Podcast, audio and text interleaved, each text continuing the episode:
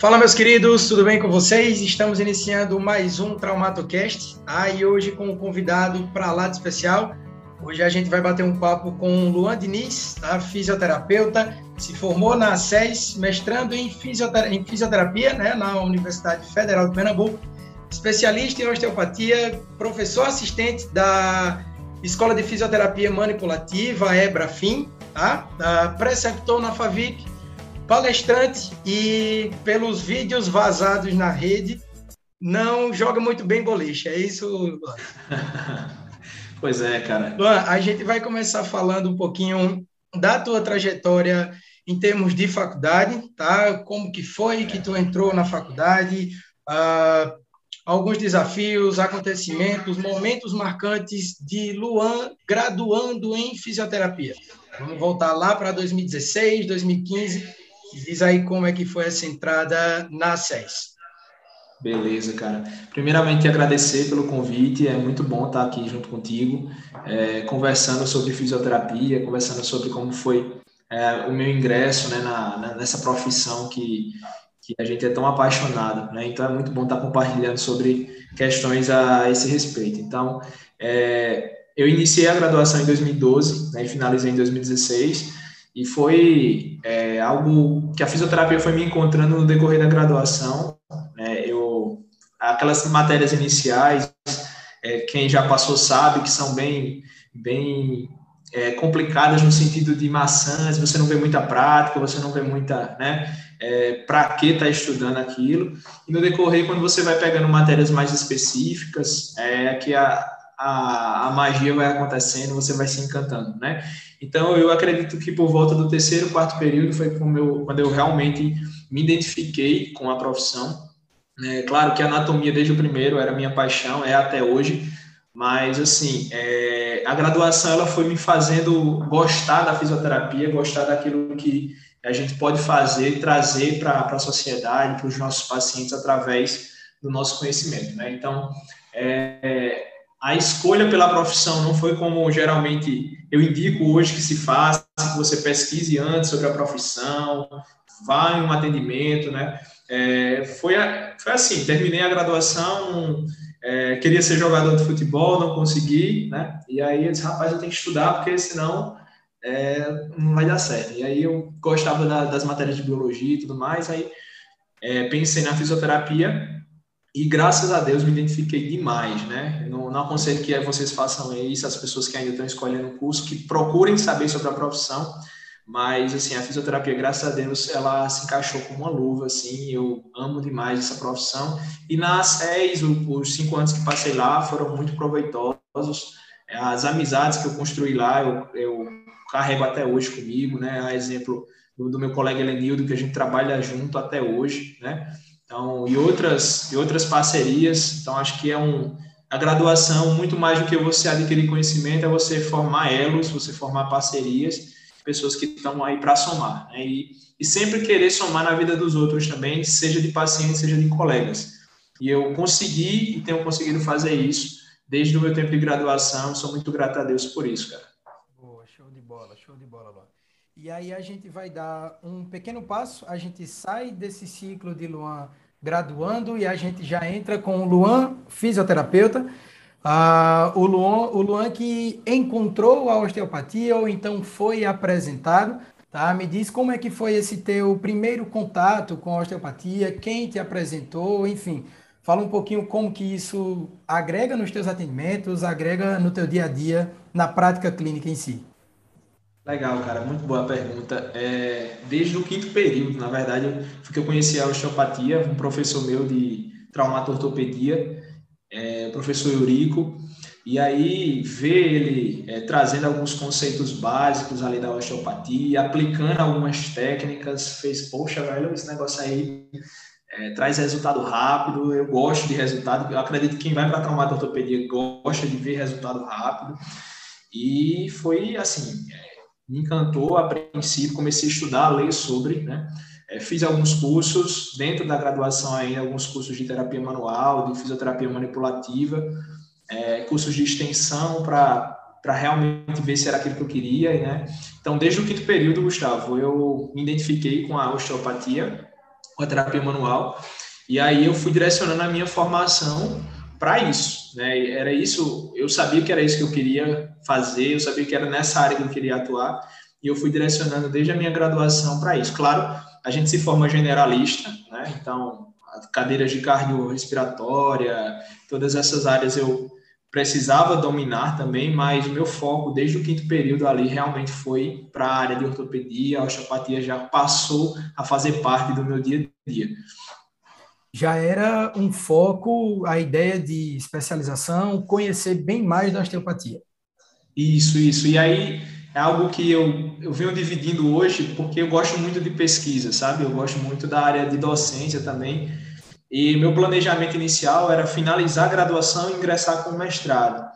E aí a osteopatia me puxou um pouquinho para a prática clínica e eu, eu acho isso muito bom, porque o meu interesse sempre foi passar e ensinar matérias específicas de ortopedia, de traumato, de desportiva, e eu sabia que a prática ia fazer total diferença, sim, né? Sim. Então foi uma coisa que me ajudou muito, Gustavo, nessa escolha foi eu tenho professores que são totalmente teóricos, e eu tenho professores que têm prática clínica e também dão aula.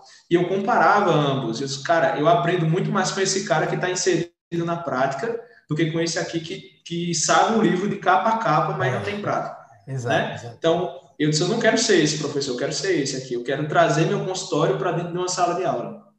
E isso casou muito bem, porque a osteopatia, ela, ela traz essa visão para a gente de, de compreensão do corpo como um todo, em qualquer disciplina que você vá, vá direcionar, né, o ensino, é, isso é muito proveitoso, né, quando você faz o aluno pensar e não apenas traz aquilo mastigado, né, e é isso que eu pretendo, que eu, que eu venho fazendo e pretendo executar cada vez mais. Então, a prática, ela, ela é o meu principal hoje, vamos dizer assim, a prática clínica, o meu consultório, e eu tento trazer 100% disso para os alunos que eu tenho a oportunidade de, de ajudar. Boa, show de bola, show de bola. Vez ou outra aparece, vez ou outra desaparece o termo da nova fisioterapia, né? Que é aquela fisioterapia meio que não dando tanta, vamos dizer, tanta ênfase a eletro, termo, foto, né? E sim colocando lá para cima terapia manual, colocando lá para cima, uh, vamos dizer, a base da fisioterapia, elástico, exercício direcionado, cadeia cinético fechada, aberta, enfim. Uh, e a mídia em si, o marketing, adora mostrar isso, né? adora mostrar uh, o tratamento feito apenas com elástico, a gente não usou nenhum Sim. maquinário caro, né? E essa pegada não é nova, vez ou outra desaparece, mas atualmente vem crescendo muito. E eu queria saber, em termos de ti, até que ponto isso é válido na prática, nesse dia a dia clínico, essa nova fisioterapia que o pessoal fala? Muito bom esse ponto, Gustavo, porque é algo que às vezes divide um pouco né, a, a profissão, mas eu acredito que se a gente olhar de uma perspectiva é, de uma perspectiva madura, a gente traz um crescimento para a profissão. Por quê? É, não é segredo para ninguém que a gente é profissional do movimento, a gente reabilita através do movimento, e a melhor forma de fazer isso é através da cinesioterapia, né? Através de colocar o paciente para se mover, quanto mais ativo possível. Só que a gente tem recursos, né? A gente é fisioterapeuta, então a gente tem recursos físicos que podem facilitar esse processo. Então, eu sou um dos que levantam a bandeira de quanto mais exercício, melhor, quanto mais o paciente estiver ativo, melhor. Quanto menos eletro, termo, foto, melhor, só que às vezes é necessário. Né? E aí a gente tem que voltar os nossos olhos para a evidência. O que é que tem evidência? Né? A gente tem evidência hoje de que ah, o TENS, por exemplo, que pelo fato de ser tão banalizado no serviço público ou, ou de planos de saúde, né? Porque o paciente chega e vai para o choquinho, né? Choquinho, TENS e, e gelo. A gente sabe que isso não trata ninguém, mas o fato do TENS ter sido banalizado não significa que ele não tem utilidade, usando um exemplo. Né? A gente tem uma evidência robusta de que o TENS ele gera modulação na dor. Ele sim, é uma sim. ferramenta que gera modulação.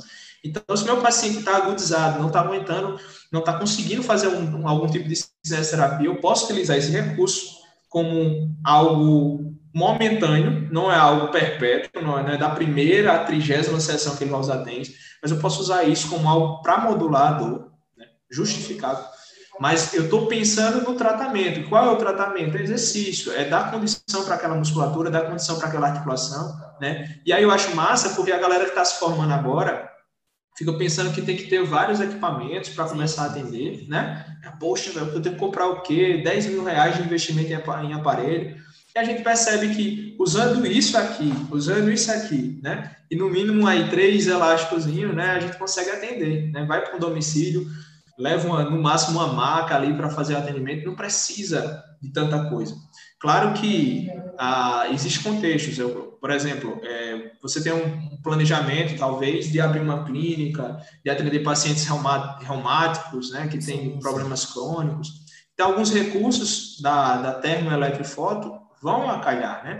O uso do laser tem crescido muito, a evidência é bem robusta, ajuda demais controlando inflamatório. Então, é esse caminho, sabe? Acho que a gente tem que olhar com olhar maduro e entender que as coisas estão para somar e não para dividir, né? Por exemplo, eu sou especialista em osteopatia e por vezes, quando você tem o primeiro contato com a osteopatia, parece que ela resolve tudo. Parece que é a chave mestra que vai resolver tudo e não é por aí, né? Então a gente tem que ter uma um senso crítico de dizer, poxa, as especialidades estão para somar. O cara que é formado que tem especialização em RPG, o cara que tem uma formação em, na, em PNF, o cara que tem uma formação em múlica, o cara que tem uma formação em osteopatia, quiropraxia, soma tudo, velho. Não é ah, a osteopatia é superior. Não, não existe especialidade soberana, não existe recurso soberano. O que existe é uma profissão, e uma profissão que tem um arsenal gigantesco, que é a nossa profissão. Então, a gente precisa ser crítico em escolher a ferramenta. Né? Por exemplo, a gente está saindo de uma Olimpíada. Estou entrando no outro assunto aqui porque eu lembrei. Não, a gente está saindo de uma Olimpíada. E tu percebe, não sei se tu concorda comigo, Gustavo, que a Olimpíada ela meio que dita qual é a próxima moda. Né? Ah, é. Eu, eu é. achava que era só eu que pensava isso, mas é muita verdade. Pode ver. É. Ventosa. Quem foi que ditou a ventosa? É. Olimpíada. Quem foi que ditou o kinesiotape? Olimpíada, uhum. né? Eu não sei nem qual vai ser a próxima ditada depois que terminou essa, mas o que, que a gente percebe? Ventosa tem utilidade? Tem, quando bem utilizado. Sim, sim, né? sim. Não é você pegar a costa do paciente e colocar 300 mil ventosas uhum. e passar lá uma hora com o paciente. Não é isso. Mas é escolher o recurso e utilizar de forma inteligente, de forma racional. E aí a gente consegue fazer, fazer o resultado acontecer, sabe? Boa. Foi, teve uma palavrinha que o senhor usou, a parte de banalizar. E hoje, mais cedo, eu estava gravando um podcast para o canal de um amigo meu, e ele fala sobre finanças, fala sobre investimento, e aí a gente correlacionou com a ideia de gerar valor tanto para a tua hora, até porque ah, existe um ditado em que tempo é dinheiro e dinheiro é tempo, e justamente isso, a ideia do TENS, a ideia do choquinho, onde a gente tem enfim, infelizmente, um montão de, de fisioterapeuta que pega uma sala, coloca cinco, seis pacientes, né? Dentre eles a rocha no tens, a rocha no choquinho. Uh, se muito cobrar o, o, preço da sessão 30, 40 reais, né? E acaba a fisioterapia perdendo o valor em si. Nem o paciente fica bom e nem o fisioterapeuta está fazendo fisioterapia. Concordo é? contigo, cara, concordo contigo. E aí, é um barato que sai caro, né? Porque Exatamente. é muito fácil, né? Você colocar. Se fosse só para colocar tênis, eu ensinava o meu paciente a fazer em casa, né? Exato. Então, assim, é um barato que sai caro porque, poxa, eu consigo atender seis, sete pacientes, certo? Mas isso é atender, né?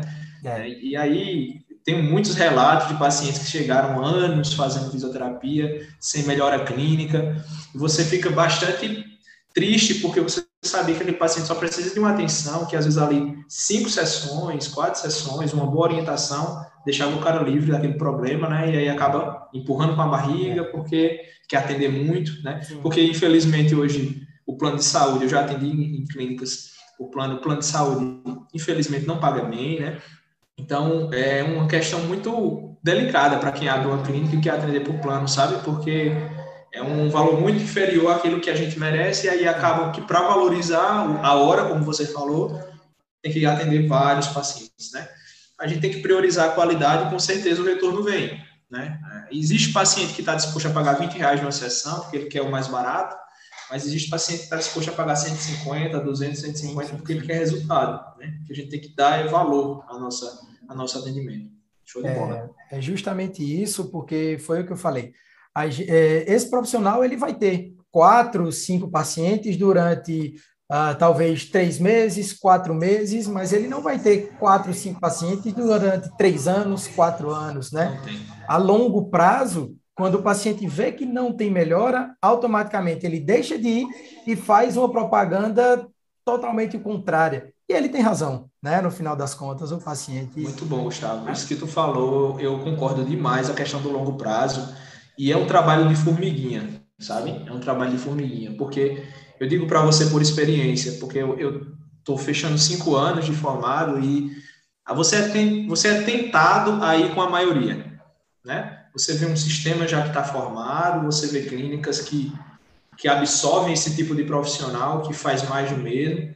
Só que você vê do outro lado tá seus ideais, aquilo que você quer fazer de mudança. Né?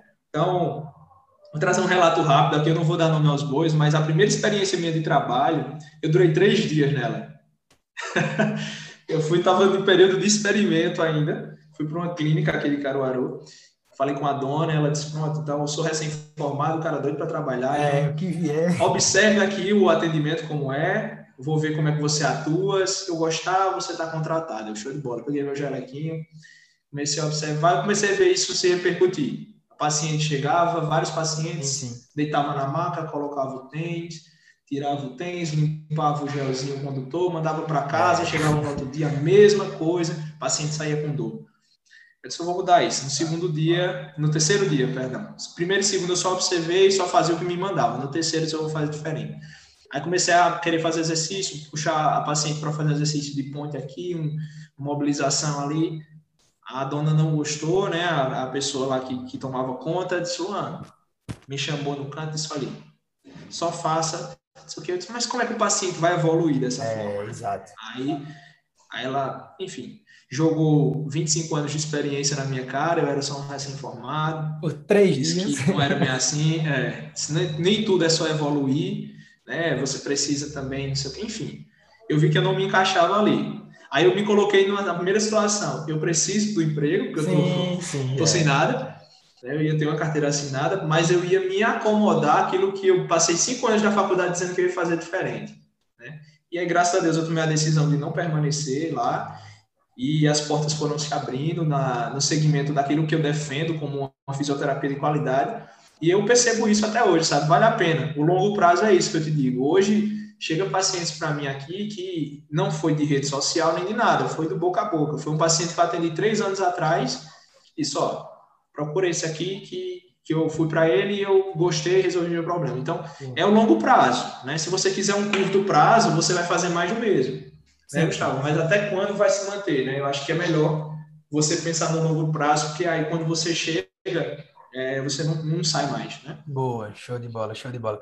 E aí, pessoal, o Lan também faz parte do Instituto HJ, né? O Instituto aí em Caruaru. Atende consultório, domicílio também, Luan? Eu estou saindo mais de domicílio, mas em alguns casos específicos ainda vou para domicílio. Boa, boa, show de bola. Uh, Luan, me diz como que é esse desdobramento. Uma hora está no HJ, uma hora está na, na tua clínica, no teu consultório, uma outra hora aparece uh, de surpresa atendimento em domicílio. Me diz como que está essa rotina, principalmente Beleza. agora nesse ponto. Ok. Pessoal, na verdade, o meu consultório funciona aqui no HJ. Né? Meu, meu minha minha atuação na prática clínica é exclusiva aqui no HJ. É, eu, eu, como eu estou no período de férias da, da FAVIP, eu estou atendendo mais flexibilidade nesse turno, né? Manhã, tarde, noite. E esporadicamente, alguns pacientes a domicílio, paciente mais agudizado, que não consegue se, se locomover até a clínica, mas eu consigo articular com essa flexibilidade, sabe, os meus horários, de segunda a sexta, é, Estou tendo bastante tempo para o mestrado também, era um, era um planejamento meu, então, geralmente, final de semana, a partir da quinta-feira, eu já viajo para Recife, eu estou em fase de coleta de dados, estou avaliando o paciente lá. Então, eu, eu condenso os meus pacientes até a quarta, no máximo até quinta de manhã, e parto para Recife, só volto na sexta, às vezes no sábado. Então, estou tô, tô nessa correria para ver se, Deus quiser, próximo ano eu finalizo o mestrado, aí se aquieta mais um pouquinho. É uma correria boa, né? Por um lado, é uma correria boa. prazerosa, prazerosa. Show de bola. E dando continuidade, quero lembrar você que ainda não está inscrito no nosso canal, tá? Você que está ouvindo o podcast nas plataformas de áudio, não esquece de estar tá seguindo a gente, não esquece de se inscrever no canal e dar o like no vídeo, tá? E agora a gente vai sair um pouquinho do âmbito da fisioterapia, sair um pouquinho desse âmbito educacional e vamos falar de Luan que casou recentemente, é isso? E, Luan, me fala como é que está sendo essa experiência, muita coisa nova, me fala como que é o Luan em casa, o Luan que é filho, o Luan que é marido, enfim. E sempre calmo também, Luan, desse jeito, tá? Para o pessoal que está acompanhando que não sabe, uh, que não conhece, o Luan é desse jeito, tá? Na faculdade, é nessa leveza, é nessa calmaria, uh, um, um profissional sempre muito atencioso, né? A gente que terminou agora o penúltimo rodízio de estágio.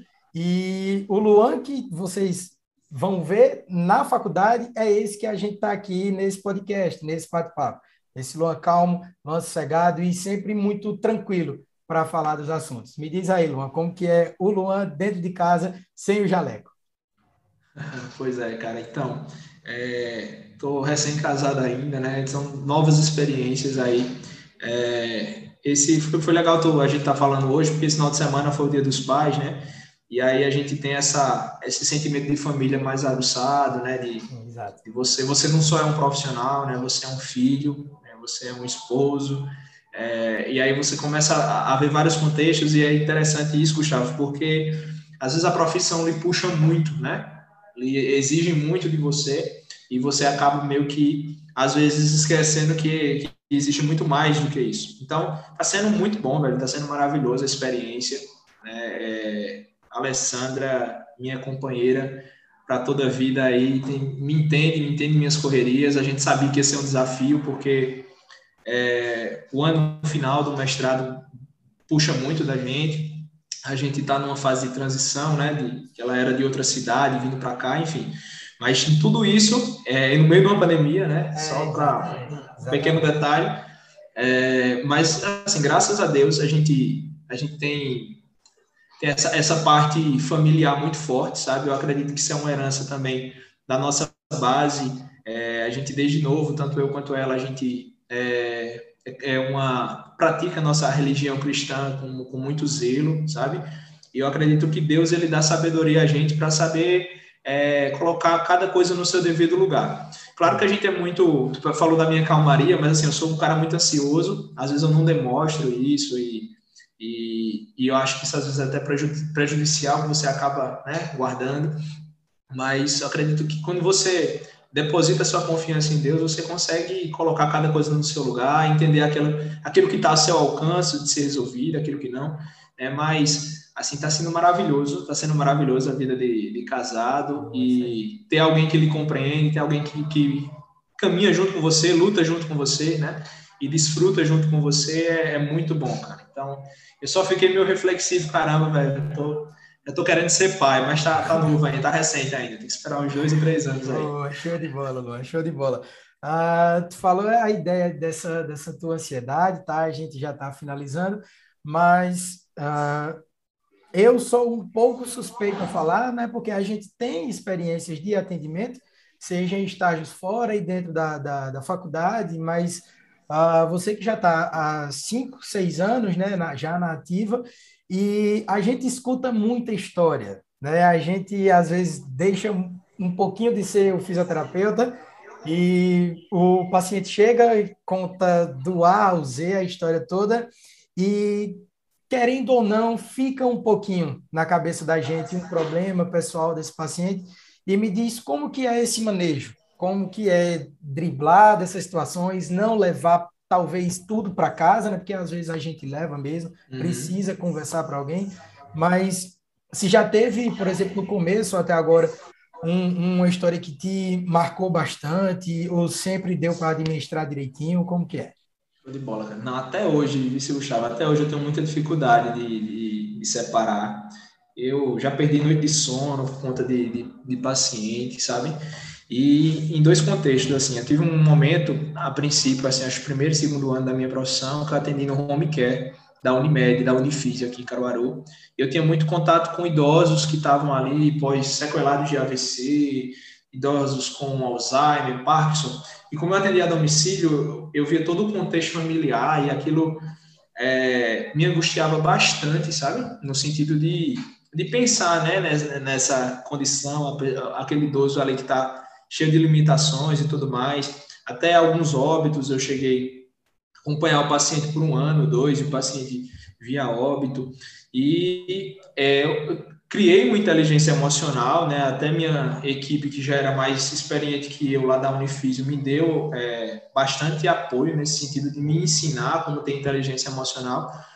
Mas hoje na minha prática, né, nesses últimos anos que é mais voltado para disfunções musculoesqueléticas mesmo, é, eu fico inquieto quando eu não consigo é, resolver o problema do, do cara, sabe, do paciente, da pessoa que me procura. Então, quando o paciente vem não tá não tá regredindo de dor, eu fico matutando, aí eu não consigo pensar em outra coisa a, a, até o momento de eu chegar, poxa, é isso aqui. Aí isso me faz perder o sono ainda hoje, sabe?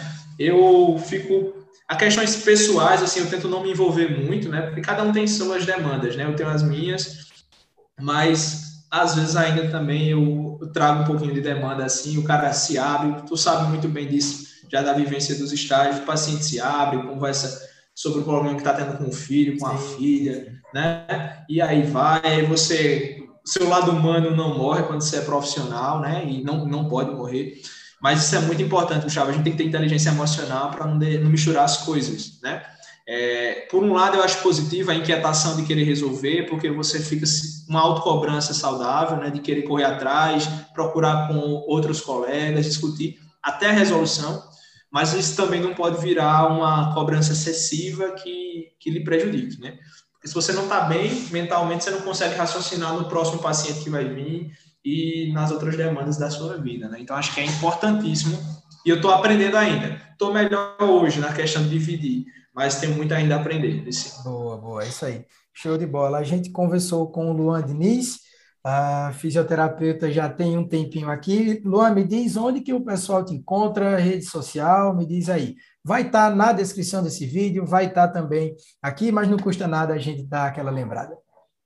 Beleza. É, então, eu me encontro nas redes sociais, tu diz, é? Isso, diz aí. Ah, certo. Instagram, no, tá, Instagram, é, Instagram, deixa eu ver se eu me lembro do meu Instagram, acho. Deixa eu ver. É Doutor Luan Diniz. Boa, o Instagram. Né? Vai colocar a descrição aí se eu estiver enganado, mas eu acho que é esse mesmo. E é basicamente isso. Eu estou é, postando o meu conteúdo lá no Instagram, estou tentando ter uma frequência maior. Como eu falei para Gustavo antes da gente gravar aqui, é um desafio para mim ainda essas questões de, de podcast e tudo mais. Eu acho massa, porque é uma forma de comunicar com muita gente mas estou aprendendo ainda a me posicionar nesse, nesse cenário e eu acho muito legal, velho. A interação que eu já tenho tido na, no Instagram de, de pacientes e colegas é, é massa demais, é massa demais. Compartilhar coisa boa é muito bom, né, Gustavo? É, exatamente, exatamente. E aí a gente consegue uh, ter uma consulta com o Dr. Luan Diniz no Instituto HJ? Isso, isso. Lá no meu Instagram tem um, um linkzinho que direciona, lá na minha bio, direciona para marcação de consulta, tá? tá? Eu trabalho com agendamento, né, com hora marcada, mas lá por esse link você já é redirecionado para marcar aqui consulta no HJ, né, que fica aqui no Indianópolis, muito fácil de encontrar, né, na, em frente à Academia Ômega 3. Pronto. Beleza? Show de bola, show de bola. Uh, Luan, mais uma vez, muito obrigado, tá? Obrigado por aceitar esse convite. A gente já vem conversando isso há um bom tempo e graças a Deus chegou a data e que deu tudo certo, tá, meu querido? Gustavo, eu que agradeço, cara. Te parabenizo mais uma vez, que, que dê muito certo, já tá dando certo, né? O teu canal aqui, que cresça cada vez mais. A gente precisa de pessoas que tenham essa ideia de, de propagar conhecimento, informação de qualidade. E parabéns pela iniciativa, tá? Deus abençoe aí, não apenas esse projeto, mas todos os outros projetos que você tem a desempenhar, cara. Você tem, tem um futuro muito promissor. Eu parabenizo aí pela tua dedicação diária. Nada, bondade tua. Obrigadão, Luan. Um abração, pessoal. Não esquece de se inscrever no canal, não esquece de dar like. A gente conversou hoje com o Luan Diniz, fisioterapeuta, por enquanto mestrando na Universidade Federal, mas logo logo a gente já vai estar com o mestre, possível doutorado ou ainda não? Ainda não, tô... tem juízo, eu tenho juízo. Show de bola, Luan. Obrigadão, meu querido. Um abraço para ti. Valeu, cara. Abraço, velho.